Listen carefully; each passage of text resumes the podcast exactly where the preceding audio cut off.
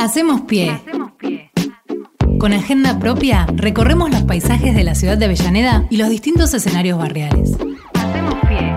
Hacemos pie. Hacemos pie en el territorio. Otra comunicación para contarte lo que hacen las universidades nacionales. Otros contenidos con compromiso social para una comunicación pública, plural, igualitaria y democrática. PIE. Pie. Paisajes y escenarios. Por Radio UNDAV, la radio pública de la Universidad Nacional de Avellaneda.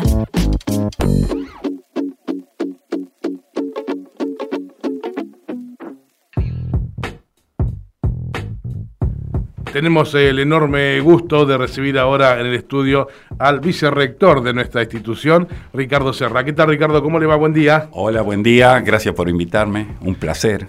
Bueno, este, arrancamos con todo. Empieza el año. La pregunta es, ¿es presencial, bimodal? ¿Seguimos con el sistema este, anterior? ¿Cómo, ¿Cómo viene la mano?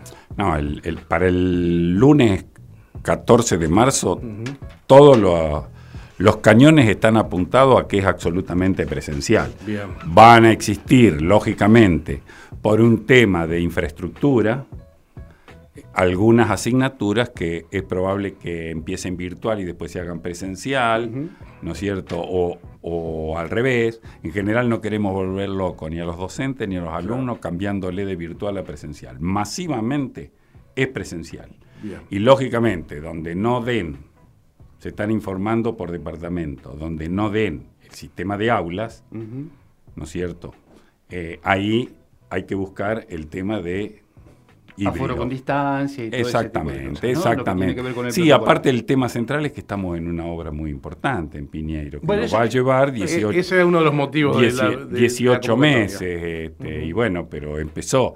Y en eso, cuando mm, en las circunstancias actuales de Argentina, cuando un gobierno te pone la plata para hacer la obra, mejor hacerla. Obviamente, Claro. obviamente. Así que no hay duda. ¿Podemos dar Aparte, aparte, lo que sí digo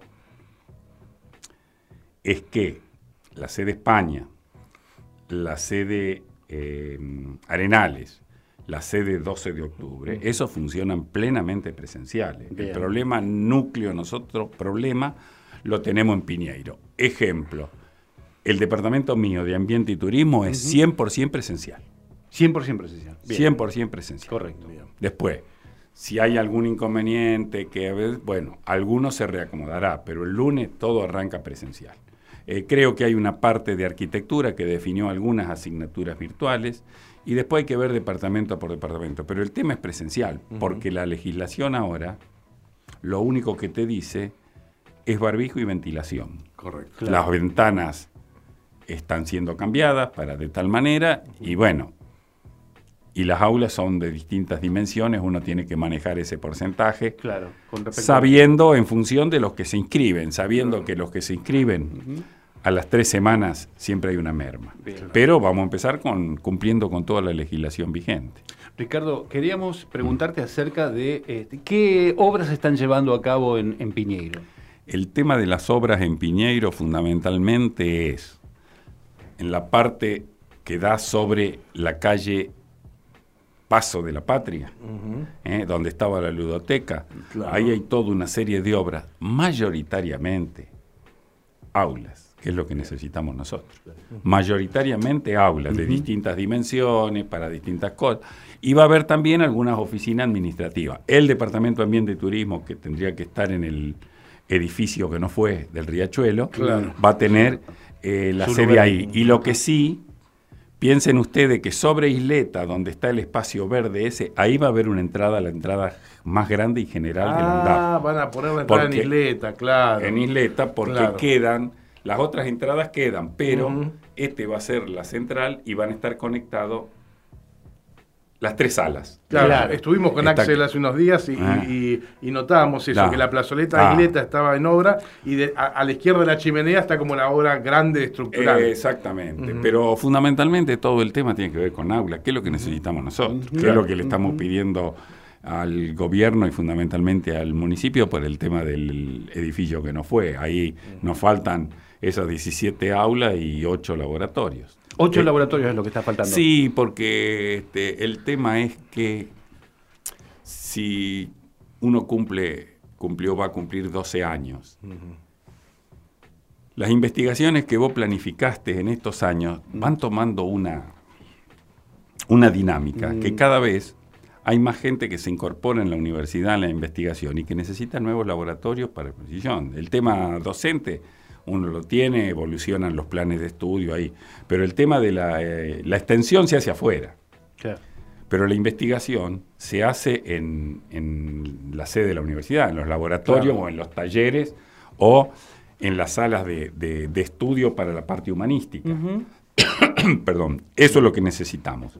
Y ahí este, estamos eh, comprimidos, pero aparte hubo temas este, que han surgido, cómo se incorporó toda la parte humanística al tema de, de, de, investigación, inclusive con perfiles en el CONICET, que antes no existía eso, era todo matemática, física, química, biología, punto. Este, ¿Cómo evolucionó? En el tema nuestro, lo que evolucionó turismo y lo que evolucionó a nivel ambiental está, está a la vista ya. Claro.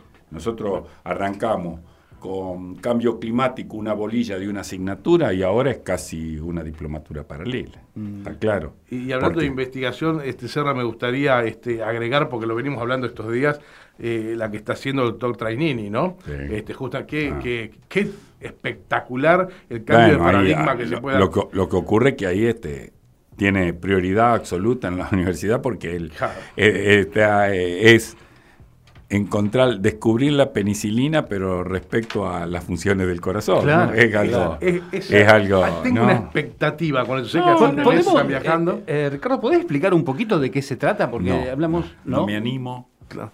Porque lo conozco de, de haber escuchado nomás. Pero bueno, tiene que ver con el las sistema funciones de del corazón, del corazón claro. y el, el sistema energético que, que, genera el corazón. Exactamente. Eh, pero bueno, estas son la, las pavadas este, que se realizan cuando investigaciones de ese tipo no son políticas de Estado. Claro. El tipo claro, claro. trabajó toda su vida, un cambio sí. de gobierno, lo colgaron, no tuvo que tomar la. Claro. Nosotros orgullosos. Pero es triste porque vos sabés la cantidad de investigadores que deben quedar en el camino, que se van afuera. Esto es de loco, es de loco. Lo que sí es real la presentación que hizo él, que lo hizo en algunos países, este, en algunos trabajos a nivel europeo, que lo hizo, y el trabajo que está llevando acá, es necesario este, un lugar que, que, la UNDAD se lo da y lo cobija, sí. y el apoyo de todo el sistema científico argentino para algo que es nuevo y que entienden, yo por ahí cuando hablo con él o con Fariña, le digo, che, para explicarlo tienen que explicar ustedes, porque claro, si no cualquiera claro. este, que no es este, de la rama médica y que conozca bien el tema de cardiológico, Puede hacer una confusión, claro. No, sí, sí, no, sí, no. yo este, que soy bioquímico no me animo porque bien. no entendí muy bien. Claro, yo asistí pero, a, la, a una de las conferencias, claro. pero tampoco estoy calificado no, para... No, no, no. Lo que yo entendí desde, desde, desde, lo más básico es que el sistema de bombeo del corazón tal vez sea de por torsión. Y eso ya me, me, me descolocó. Y sí. El tema es que mmm, yo no te digo que cambia, pero sí que le pone un nuevo matiz a algo que hace que 300 hace una, años. Hace que, un nuevo paradigma de ya. lo que va a hace ser. Hace una vida que pensamos que era de otra manera. Claro, sí, sí, es decir, y bueno. Y qué orgullo que sea acá. No, no, perfecto. Lo, lo, lo triste es que la Argentina, este, si no si no hacían este movimiento con la UNDAP, eso quedaba dormido. Es de loco, de loco, porque aparte ahí hay alguien que acumuló experiencia uh -huh. y que tanto el Hospital Perón, lo que sea, si estuvo en una clínica privada también, fue la sociedad argentina que lo cobijó y para claro. que pase. Desde lo. Pero bueno, no. Bueno, pero este es un poco el tratamiento que los medios, por ejemplo, le dan a lo que tiene que ver con la ciencia, ¿no? Evidentemente, sí, sí. Este, este tema que tendría que estar en tapa. Y porque el tema, no. el tema central es que este, los grandes medios, este, el pensamiento, ya ahora te lo dicen desembosado. Antes le querían ocultarlo un poco, ahora te lo dicen desembosado. Es decir están los países centrales. El resto, nosotros estamos para venderle trigo, maíz, de sí, sí, bromar, sí. que es más o menos un poco lo que aplicó eh, el presidente Menem cuando fue presidente. Exacto. Eh, rompimos el INVAP, rompimos la Comisión de Energía Atómica, ahora con, que tenemos que juntar, el otro día estuve en una charla de, de nucleoeléctrica y de toda la gente de, de CONEA, la vieja gente de CONEA, y bueno, dice, mira, la planta de arroyito, de agua pesada, que era la más importante del mundo, está, este, no está cerrada. se está cayendo sola por falta de mantenimiento. toda la, ¿Me entendés? ¿Eso cuánto costó? Claro, y aparte, ¿entendés? Ahí tiene que ver todo lo que era el proceso este, de CONEA y todo eso. Eso es. política de Estado, ¿no? Evidentemente, política de Estado que no hay. Eso es triste y lógicamente, ahora se ve, en el conflicto este se ve. Que Europa no es lo que dicen. Exactamente. Porque, bien que dependen de, los rusos. Y ahora, nosotros hablábamos por el tema, este, UNDAP ahí en, en, la charla del otro día de Núcleo Eléctrico Argentina, bueno, nosotros auspiciamos con la Fundación Excelencia y varios grupos energéticos del proyecto nacional. Y los tipos decían, en el año que viene, pase lo que pase, este, en el próximo invierno, Europa tiene que consumir muchísimo carbón. Cuando vos consumís carbón quiere decir que lo del cambio climático, si pensabas de 1 a 5, tenés que pensar de 1 a 10 se acelera, pero te quiere decir que los grandes países, bueno, se vio en la pandemia, perdón. Totalmente. Francia, Alemania, este, la tierra de Pasteur, los alemanes, qué sé yo, no se quieren vacunar, pero aparte las vacunas las ponían los rusos, los chinos, los americanos, los rusos, los chinos, los americanos, los rusos, o no. Sí, sí. ¿Eh? Al final, Argentina colaboró más en ese sentido con producción propia que, bueno, que en algún momento se utilizara para, para... Pero ese es el tema, es decir, hay mucho, como decía alguien, tigres de papel, digamos. Eh, eh, volviendo, eh, o sea, quisiera retomar el tema de, de las obras en, en, Piñero y me gustaría destacar un espacio que por culpa de la pandemia no pudimos estar disfrutando y es uno de mis preferidos, que es el poli, el polideportivo. Ah. Así que bueno, habrá expectativas, me imagino también, en el, volver a retomar actividades deportivas para, dar uso a semejante estadio que tenemos ahí. En una universidad con la gente joven y con los veteranos que nos gusta el deporte, el polideportivo tiene que estar abierto de 7 por siete días a las 24 horas. Eso, para menor duda. Sí, sí, lo que ocurre es que la parte, el polideportivo no, porque podemos, hacemos reuniones y todo pero justo la parte ahí de bienestar universitario eh, le, pegan, este, la obra le pega ah, cerca. A la que está haciendo justamente. Le pega cerca, claro, tienen que terminar primero los ruidos y todo Quería preguntarte, este, ¿hay posibilidad de seguir extendiéndose para arriba en el edificio o eso ya casi es imposible? Algunos hablan de un piso más, mm. pero sería conveniente que den... Este, Expandirse hacia abajo, digamos. ¿Es probable? No sé, no sé cuánto más. El que puede ser expandido es Arenales. Ah, claro, claro. Son, exacto. Este, esos cinco pisos puede llegar a 11. Cuando se ah, eran 11 pisos. Se hizo esa parte, teóricamente sí. Ahí este, muchos hablaban de hacer este, un, piso en la parte que se pueda, es decir, donde está Loza. Exacto. Donde estamos nosotros, que es Chile, Isleta, todos los laboratorios, ahí es techo de no es techo con los. Claro, no es techo con los. Es parabólica. Ah, pero claro, pero este, habría, ahí habría que consultar. A mí me da la impresión de que va a terminar esta obra en 18 meses y después tenemos enganchado el colegio técnico que también se hizo la presentación y teóricamente se va a conseguir el financiamiento para hacer el colegio técnico y lógicamente yo siempre paso el coso que estamos esperando que el municipio nos ofrezca un edificio, fundamentalmente no el edificio vacío, sino 17 aulas y 8, laboratorios, o estamos esperando una oferta. Claro. Y, esto, esto usted lo dice con, con, cierta ironía o hay una esperanza real de que pase? No, yo a esta altura ya no puedo tener ironía.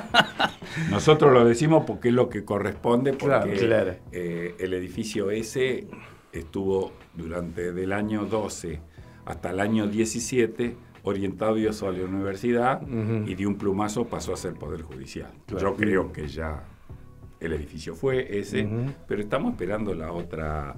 Este, la compensación. Claro. La compensación que creo que corresponde en función de lo que hizo el gobierno de Cristina en el año 12 y lo que hicieron hasta el año 17 todos los gobiernos nuestros, porque del 15 al 19 frenaron todo, es que sea un gobierno nuestro el que nos dé la cosa. Claro, correcto. Claro, porque mm, quedaría mal que algún otro satisfaga esta respuesta. No, todo se entiende acá. Eh, sería bienvenido igual. Sí, claro. pero, bueno, nosotros lógicamente, este, pero te quiero decir, eh, no estaría bueno que sería coherente que venga por el lado de los nuestros. Claro. Eh, Serra, esta, esta expansión edilicia que la UNDAV eh, este, necesita, ¿tiene que ver también con una expansión en la matrícula o es que estamos muy apretaditos ahora? No, no, no, nosotros estamos, entre virtuales y presenciales, estamos arriba de 30.000 alumnos. 30.000. Nuestra matrícula hoy está arriba de 30.000. 30.000, de los cuales digamos, 6.000 ¿eh? son virtuales de las carreras virtuales eternas. El resto es presencial, que van, que vienen, que van. Sí, nosotros necesitamos aula, de ahí que la obra que venía este, diseñada de una manera está abocado a los aulas, aulas y aulas. El ingreso en, la carrera de, turismo y ambiente este, está, digamos, hay un cupo importante. En, general, sí, en general, durante la pandemia fue creciendo. Y en la licenciatura en turismo sí. no creció, explosionó todo. Ah. Porque este, de los números que manejamos nosotros, sí, sí. Este, están muy bien los números, pero bueno, hay una cuestión. La pandemia golpeó mucho, pero bueno, ambiente y turismo, turismo también está golpeado, pero este, son cosas que están dando vuelta, uno ve aflojaron un poco y el turismo explosionó de vuelta. Absolutamente, claro. Vos pones un peso en el bolsillo a la gente y la gente te sale todo por la pandemia y ante la pandemia también. Pero es una cuestión cultural. Y en el tema ambiental, los temas ambientales este, nos hacen propaganda las malas praxis de los seres humanos, mm. porque en esto debe haber este, incendio este, generado por algún tema de calor, de sol, el 5%, el resto son las macanas que hacemos los hombres. Eh, despiertan inquietudes, porque hay cosas que sé yo, sí, lo de corriente, lo de corriente, sí, se incendia, qué sé yo, va, la vaca no tiene para comer, se quema esto, lo otro.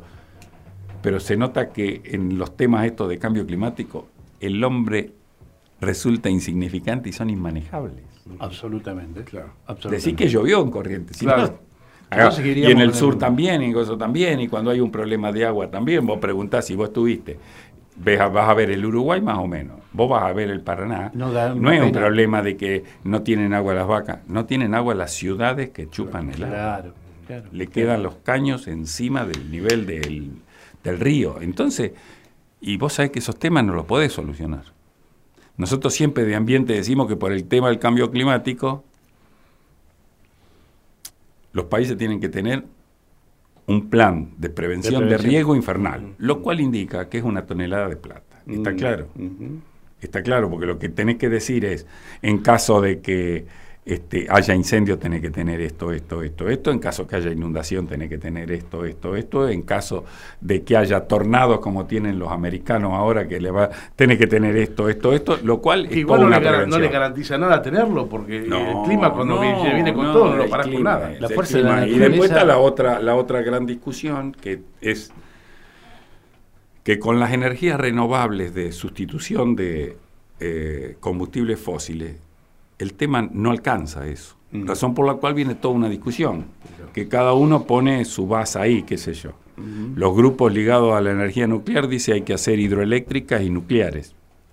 Este, hay otro que dice no porque eso es problemático. Entonces, hay toda una discusión. No es sencillo el tema de que le toca, yo ya no digo a las futuras generaciones, a esta generación, porque los que hablan de 2050, yo no creo que sigamos mucho tiempo así, porque pega la, pega golpe más. ¿Y, qué cree que va a pasar? Que, a ver, eh, los países... No, el tema, el, tema, el tema central es que nadie, es decir, ahora está, bueno, tenemos objetivo 2030, ¿eh? tenemos lo de cambio climático, que no puede subir más de un grado, un grado y medio, dos grados, qué sé yo. Lo que sí se ve es que si existe, continúa un... Eh,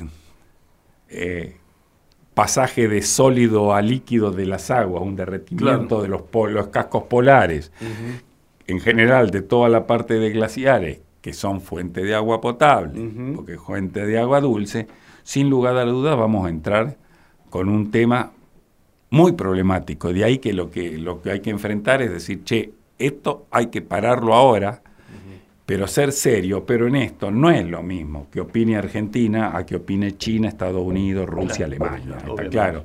Esto es una realidad. Y ellos no aflojan. Ellos no aflojan. porque en cualquier cosa que salga de la pandemia, el desarrollo productivo para que la gente tenga trabajo, nadie pudo encontrarle otra vuelta. Y ahí está donde lo de las energías renovables, y ustedes lo ven en todos lados, sí, ponemos tres parques eólicos, que sé yo, pero no alcanza. Los vehículos van todo con combustible y todo eso. Yo creo que es difícil, porque aparte te queda la gran duda de si el inicio del COVID-19 fue porque se le escapó, como dicen, a un laboratorio, o realmente el murciélago o el culpable es porque el bicho se sintió presionado por el desarrollo urbano, entonces la cadena trófica se rompió y el bicho viró. Si mutó, quiere decir que también estamos generando este goxilas que están escondidos, pero eh, no, no está claro quién lo hizo pero no sería nada raro. Lo que también los, científicos, los científicos este, argentinos descubrieron que en el riachuelo hay varias clases de virus que son desconocidos en el mundo, que dicen que teóricamente puede producir un problema intestinal. Te vira. Claro. Son virus desconocidos, quedamos colgados. lo, que también quedó, contagioso. Quedó claro que cuando este, la humanidad completa se contrajo, al menos acá en la Argentina, cuando todos quedamos encerrados ese periodo, cómo los animales empezaron a salir. Ah. Los animales estaban ahí, lo que pasa es que están apretados y escondidos, pero teníamos carpincho por todos lados, yacaré por todos lados. Tenés que pensar, no es que se tiene que pensar, nosotros los ambientalistas, los ambientalistas, los que manejamos el tema ambiental, lo que decimos que manejamos, vemos una obra, entonces hacemos una evaluación de impacto, pero eso es una foto 2022 vos no sabés, qué sé yo, ponerle. Los problemas que tiene Mendoza, San Juan, con la minería y con todo eso. El tema es que vos a lo mejor decís, no, cerca de este glacial yo pongo esto porque hago todas estas medidas. Vos no sabés si la historia cambia dentro de cuatro años y ese glacial, que es fuente de agua potable, la próxima generación no lo tiene. Ahí es donde está el inconveniente. Que es lo que se ve ahora con el río Paraná. Nadie pensaba esto hace del año 40 que no ocurría esto. Bueno, ocurrió naturalmente o porque no llovió. Pero nadie sabe qué hacer. Ahora una, pregunta, justamente que hiciste mención a esto. Eh, siempre decimos, hace un siglo que no llega a estos límites históricos y demás cuestiones de distintas causas naturales. ¿Esto quiere decir que es cíclico, digamos? ¿Se no, hay, hay algunos procesos que sí son cíclicos. Lo que ocurre es que el ser humano con su actividad antropogénica, lo que hacemos todos los días, este, aceleramos esos procesos. Ah. El ozono existía así y se abría, eh, los glaciares, pero ahora, en lugar de esta partecita que se derretía, se derrite así, ¿por qué? Por el cambio climático que lo generamos nosotros. Mm. Ese es el tema. No, no, movimientos hay siempre. Y hay este, una especie se comió a la otra y fue evolucionando, pero era, digamos, más armónico. Ah, correcto. ¿Eh? Bueno, Ricardo, muchísimas gracias por esta charla. No sé si hay algo que eh, tenga que saber el estudiantado y que no te hayamos preguntado. Este, pero creo que lo que siempre decimos, somos Universidad del Bicentenario, calidad educativa, innovación, inclusión y que tienen toda, en una universidad pública tienen todas las garantías para estudiar. Hay una cosa que tienen que poner ellos, tienen que estudiar. Bien. Bioquímico Ricardo Serra, vicerrector de la Universidad Nacional de Avellaneda. Muchísimas gracias por pasar por nuestros estudios. Hacemos pie. Hacemos pie. Con agenda propia, recorremos los paisajes de la ciudad de Avellaneda y los distintos escenarios barriales. Hacemos pie. Hacemos pie. Hacemos pie en el territorio otra comunicación para contarte lo que hacen las universidades nacionales. Otros contenidos con compromiso social para una comunicación pública, plural, igualitaria y democrática. PIE, PIE, Paisajes y Escenarios. Por Radio UNDAV, la radio pública de la Universidad Nacional de Avellaneda.